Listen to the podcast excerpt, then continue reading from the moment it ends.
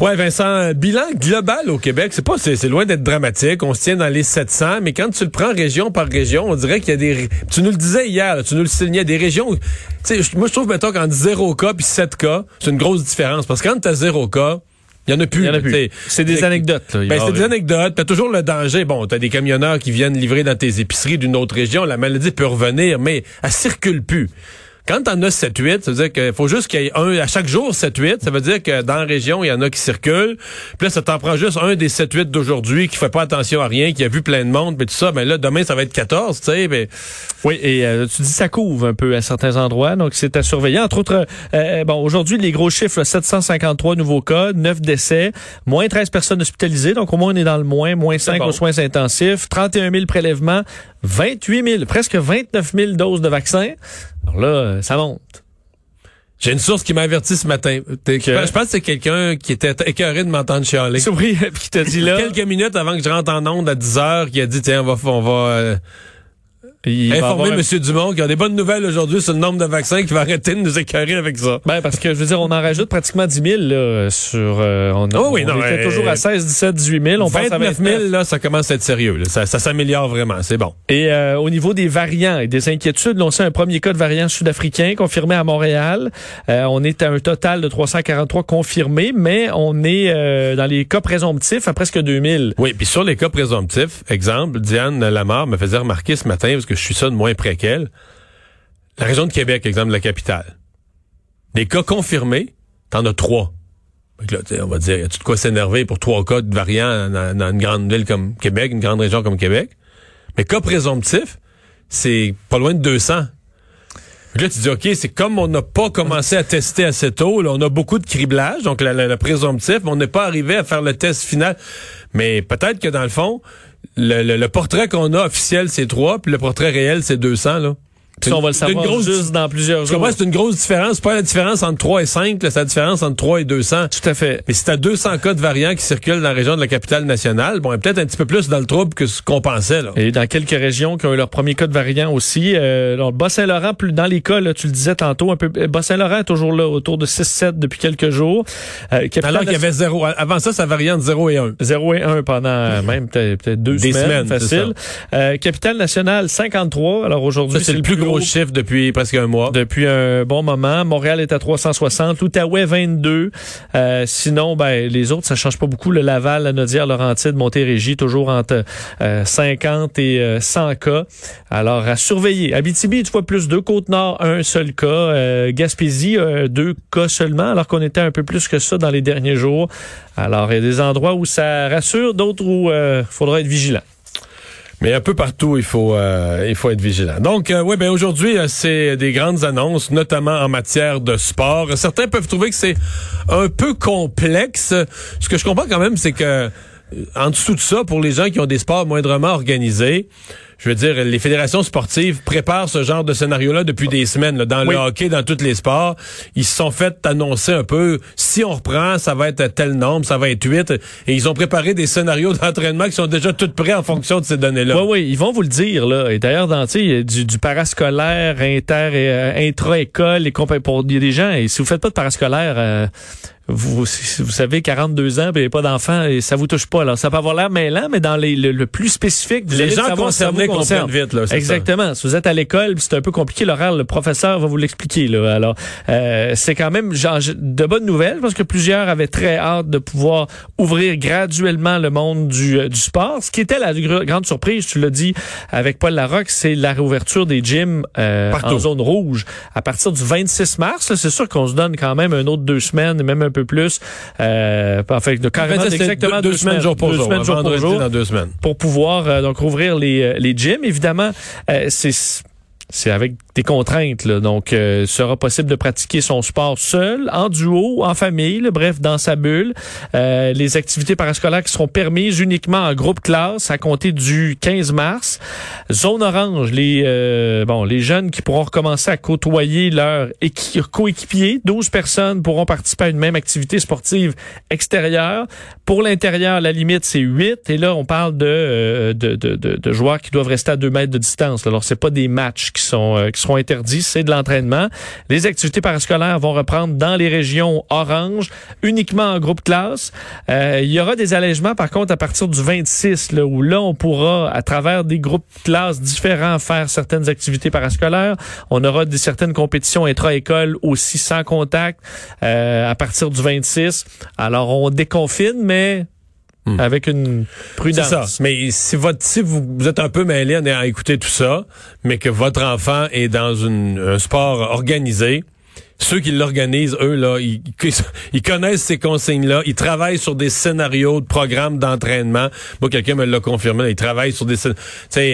Ils sont, ils sont déjà fait annoncer. Quand on va rouvrir, là, on verra pas euh, complètement. On va rouvrir avec telle, telle contrainte. Donc, préparez-vous. À faire le plus possible dans la contrainte. C'est ça. Donc, ils se sont déjà préparés des, des, façons de faire, des scénarios, des horaires, etc. Donc, ils vont... Je pense que rapidement, l'information va circuler dans les jours à venir. Et euh, je sais que c'est vraiment plus fun de jouer là, au jeu, mais reste que ça s'entraîner avec tes coéquipiers qui sont pas trop, qui sont juste à côté de toi, ça fait quand même du bien là. Et ça fait, ça dépense de l'énergie. Je pense qu'ils vont s'entraîner dans la perspective que des matchs vont revenir éventuellement durant le, printemps ou l'été aussi. Oui, et là, les événements, le sport extérieur va commencer. Là, sûr qu'on va être dans la période plus difficile euh, où les, les, terrains vont être en neige ou en vase, là, mais ça s'en vient. Éventuellement, on pourra courir à l'extérieur et jouer au soccer et compagnie.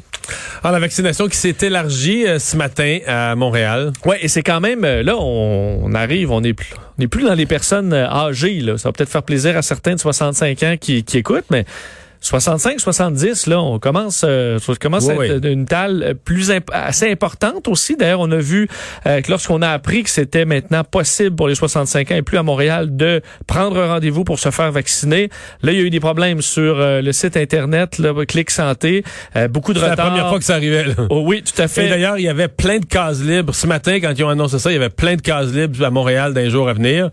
Et euh, ça, tu me disais qu'il y en a plus là. Mais il y en a plus. Tantôt là, quand je suis allé juste avant l'émission, il restait une heure une place là, au Palais des Congrès.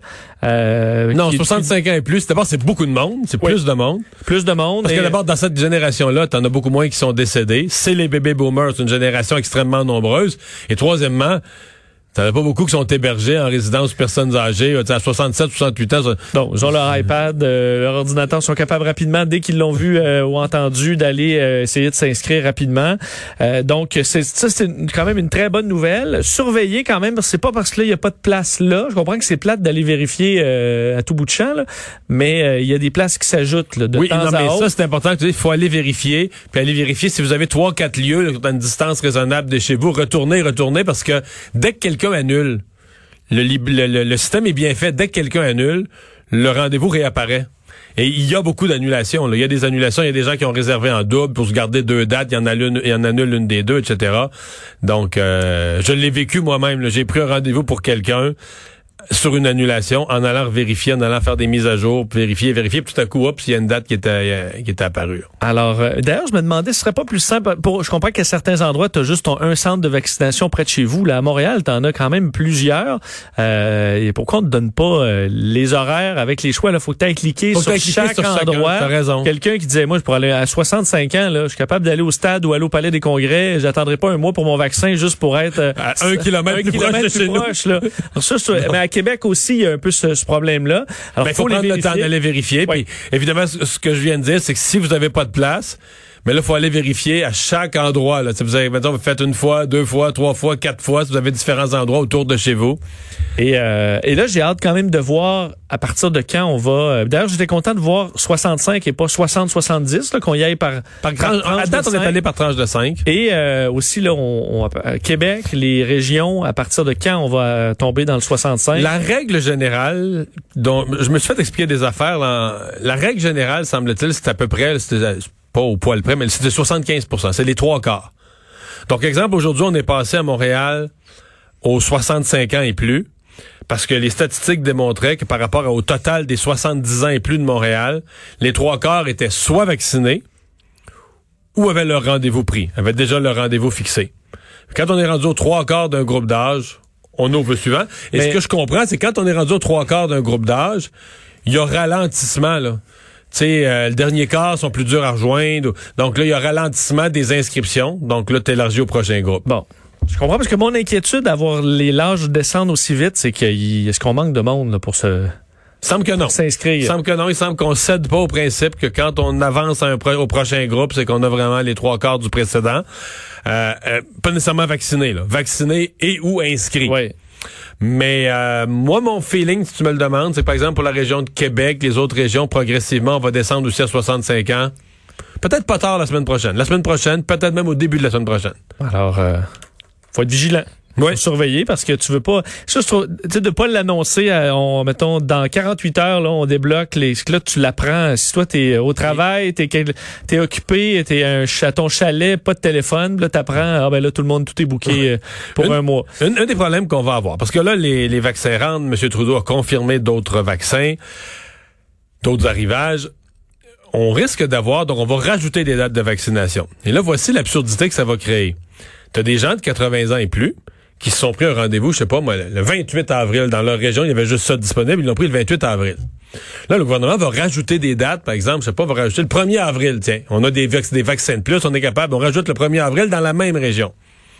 Mais là, le 1er avril, tu vas inscrire quoi? Des gens tu vas inscrire des gens de 65 ans et plus? Donc, tu vas inscrire des gens de 65 ans et plus trois semaines avant des gens de 80 ans qui...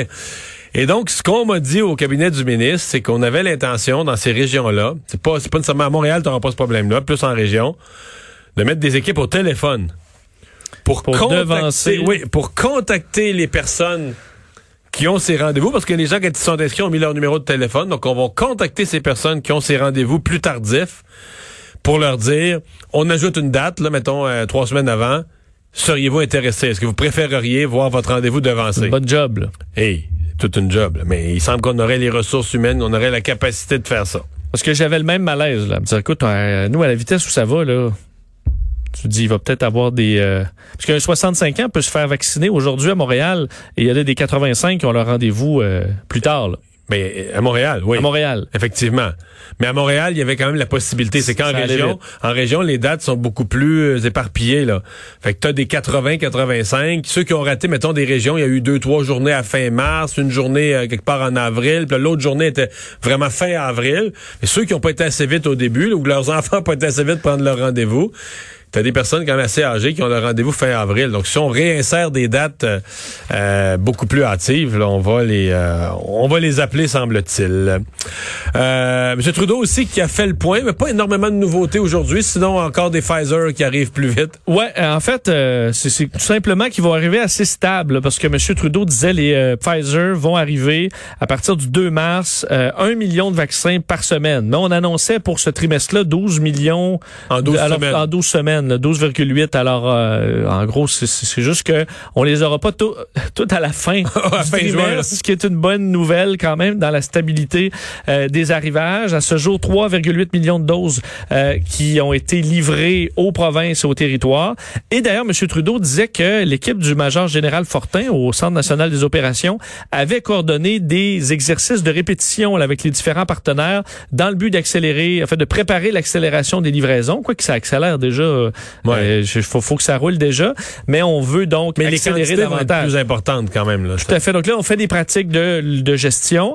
Et chez euh, du côté de la santé publique, ben, on avait quand même une mise en garde importante à faire auprès de tous les Canadiens euh, sur le fait que là, euh, il faut pas avoir l'impression qu'on a franchi la ligne d'arrivée du marathon déjà et euh, qu'on doit continuer de faire attention, même si la neige fond, qu'il va faire beau et qu'on va, va être impatient de pouvoir profiter d'une plus grande liberté. On n'est pas encore là et ça, il y a clairement des inquiétudes de relâchement au Canada, vu qu'on voit un peu ce qui se passe ailleurs, euh, ailleurs dans le monde. Il y a AstraZeneca qui a défendu son, euh, son vaccin. Oui, parce que là, euh, bon, il y a plein de nouvelles qui touchent AstraZeneca euh, et pour plusieurs, j'ai l'impression vraiment dans l'opinion Ouais. publique, Mais là, l'opinion scientifique là, qui, qui se dégage, là, c'est qu'il y a de la politique en tout ça. Ben- qu'AstraZeneca se fait pas faire une job scientifique, se fait faire une job... AstraZeneca a des ennemis, là, parce que, écoute, scientifiquement, je regarde le Royaume-Uni, là, tu sais, il vaccine, il vaccine- le Royaume-Uni en donne entre 2 et 500 000 par jour d'AstraZeneca. Tout va très bien. Les résultats sont excellents. oui. Sais, Les résultats sont tellement bons au Royaume-Uni que la France et l'Allemagne se sont fiés là-dessus pour dire, ah ben, on sortient plus. Nos AstraZeneca, on les donne à tout le monde, aux personnes âgées, tout ça. Ben, c'est tout à fait raison dans la mesure où les données scientifiques là, euh, ils sont, béton, pas, sont béton. Euh, Aujourd'hui, donc on comprend AstraZeneca, c'est la pharmaceutique qui se défend là, on les comprend, mais les chiffres sont quand même là. Ils disent sur une analyse de données de sûreté portant sur 10 millions de cas enregistrés, il y a aucune preuve de risque aggravé d'embolie pulmonaire ou de thrombose, ce dont on parlait. Il dit en fait que les chiffres là, euh, sont même plus faibles chez ceux qui sont vaccinés que dans la population générale, parce qu'on dit des embolies là, il y en il y, en, a pas de vaccin, là. Mais c'est ça, c'est que quand tu vaccines des millions, mettons sur 5 millions de personnes vaccinées, il y en a 5 qui ont fait un accident d'auto en revenant de leur lieu de vaccination. Oui. Tu comprends? Statistiquement, il y en a 5 qui ont eu un accrochage. Est-ce que ça signifie que le vaccin est pas sécuritaire? Est pas sécuritaire parce que la personne au volant en revenant, elle, s'est pu conduire par un accident? Non. Ça veut juste dire que sur 5 millions de déplacements, t'as euh, un cas, un, cas sur un million de déplacements un accident. Donc, si t'as eu 5 millions de déplacements, t'as eu 5 accrochages. oui. Comme il y en a qui vont mourir euh, dans la semaine suivante. Là, qui vont faire un infarctus de, en vaccin 5 millions de oui, c'est ça. Sur 5 millions de personnes vaccinées, il y en a un qui va faire un infarctus dans la semaine. Donc, on est vraiment là. C'est pour ça qu'à la fois la pharmaceutique, plusieurs pays, l'OMS ont dit qu'il n'y a aucune raison de ne pas utiliser l'AstraZeneca en ce moment. Euh, mais le Danemark, l'Islande, la Norvège avaient annoncé, on dit par précaution, là, mais la précaution, euh, en ce moment, euh, c'est pas sérieux. Là. Surtout, c'est que la précaution, c'est de donner des vaccins. Là. C'est que là, on est en train de faire pas. Puis là, aujourd'hui, cette nouvelle sur les, les allergies, qui est vraie, oui. Mais c'est connu. Je veux dire, Pfizer a la même mise en garde. On dit 41 rapports d'anaphylaxie observés parmi 5 millions de vaccinations euh, au Royaume-Uni. Mais aux États-Unis, euh, avec Pfizer et euh, Moderna, je pense sur les 12, les 12 millions de premiers vaccins, il y a eu 60 cas de choc anaphylactique. C'est pour ça que dans tous les lieux de vaccination du monde, il y a toujours une épipène. C'est obligatoire. Mais c'est aussi vrai pour le vaccin pour la grippe. Tu pas le droit de donner des vaccins sans un épipène à proximité parce que ça existe pour certaines personnes il y a une composante du vaccin qui peut causer un choc allergique, mais c'est mais je sens qu'il y a un effet réel dans la population. Ah, Quand tu parles d'AstraZeneca, tout de suite, ah, non, ben, j'ai perdu confiance. Mais, alors, les évêques qui s'ajoutent, comme si c'était passé euh, les évêques qui s'ajoutent. Donc, ça, est-ce que c'est récupérable ou vraiment il va rester une espèce, d'aura négative sur sur euh, Non, mais c'est absurde. On a besoin de vaccins, on a un vaccin aussi bon que les autres. Là, tout à coup, on se met à y trouver toutes sortes de défauts. C'est euh, il va falloir être ferme. Je pense, je pense que le gouvernement va être ferme sur le fait qu'on vous donne le vaccin et vous ne savez pas lequel le gouvernement vous avez est ferme, mais Diane Lamar, ce matin, il y a une madame qui a communiqué avec elle. Puis la madame est allée se faire vacciner un matin. Elle a su que c'était un AstraZeneca, puis elle est revenue pas vacciner, là.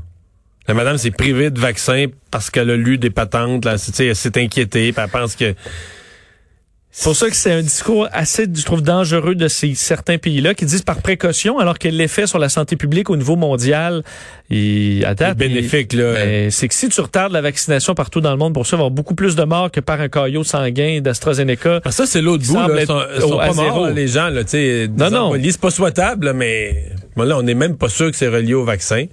Il y a des gens qui font des embolies... Euh, dans la vie depuis longtemps, même avant les vaccins. Mais j'ai eu, euh, au niveau scientifique, on pense de plus en plus que vraiment il y a une espèce de, il y a une bataille politique, puis le Brexit mêlé à ça, là, on est choqué contre le vaccin britannique, puis tout ça.